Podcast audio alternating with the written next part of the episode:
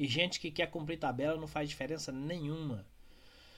Talvez nós tenhamos alguns precisa cumprir tabela, mas nós precisamos ter gente também que não quer cumprir tabela, que é gente que quer fazer o gol, gente que quer dar o passe definitivo para contribuir para o resultado que nós queremos. E eu sei que sempre que eu estou conversando com empresários, isso é um tema, vamos chamar de delicado, porque a regra geral ou o pensamento geral é que não tem essas pessoas por aí. Não tem, cara, não tem empregado que quer é, pegar no chifre do boi, não tem empregado que quer dedicar, não tem gente que quer correr atrás, não tem gente comprometida. Por outro lado, quando a gente começa a usar estratégias que são eficazes, eu também vejo empresários muito satisfeitos com isso. Não quer dizer que as pessoas não saem da empresa, não quer dizer que elas ficam lá para sempre. Quer dizer que enquanto elas estão lá, elas estão engajadas e o desenvolvimento é contínuo.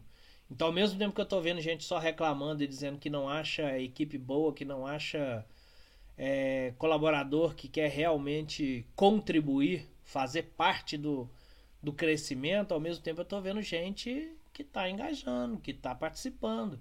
E não é gente que veio pronta, não, é gente que está sendo formada em diversos lugares. Eu costumo dizer que o grande problema do empresário em relação à sua equipe, ao seu funcionário, é que ele não enxerga esse funcionário como um fornecedor. Porque o funcionário é um fornecedor, cara. Então veja bem, o funcionário é aquele que te fornece um serviço em troca de um benefício financeiro ou outros benefícios também. E o problema do funcionário também é aquele que não, não enxerga o patrão ou a empresa como cliente. É, se a relação mudar de fornecedor para cliente, a gente vai ver que a gente começa a pensar diferente. Porque quando eu estou lidando com um fornecedor, meu tipo de comportamento com ele é um diferente daquele que eu tenho com o meu funcionário. E quando eu estou lidando com o cliente, é diferente o meu comportamento em relação àquilo que eu estou lidando com o meu patrão. Então, a gente precisa buscar essa linha de parceria e parar de pensar. Eu sei que existem leis, que tem CLT, que tem um monte de coisa aí que faz com que você enxergue o seu funcionário como funcionário, como empregado. Mas se a gente passar a enxergá-lo como, como um fornecedor de serviços, a gente começa provavelmente começará a ter uma relação diferente com ele e a gente vai ter a opção ou a possibilidade de mostrar para ele também que ele precisa ter uma relação comigo de cliente. Porque aí a gente começa a jogar o jogo do ganha-ganha. A gente começa a jogar o jogo de eu ganho e você ganha. E aí a gente consegue criar aí estratégias juntos para que as coisas comecem a acontecer. Porque senão fica aquela visão do, do empregador que parece que está fazendo um favor para o empregado ao dar emprego e fica aquela visão do empregado que parece que ele só pensa que ele está sendo escravizado.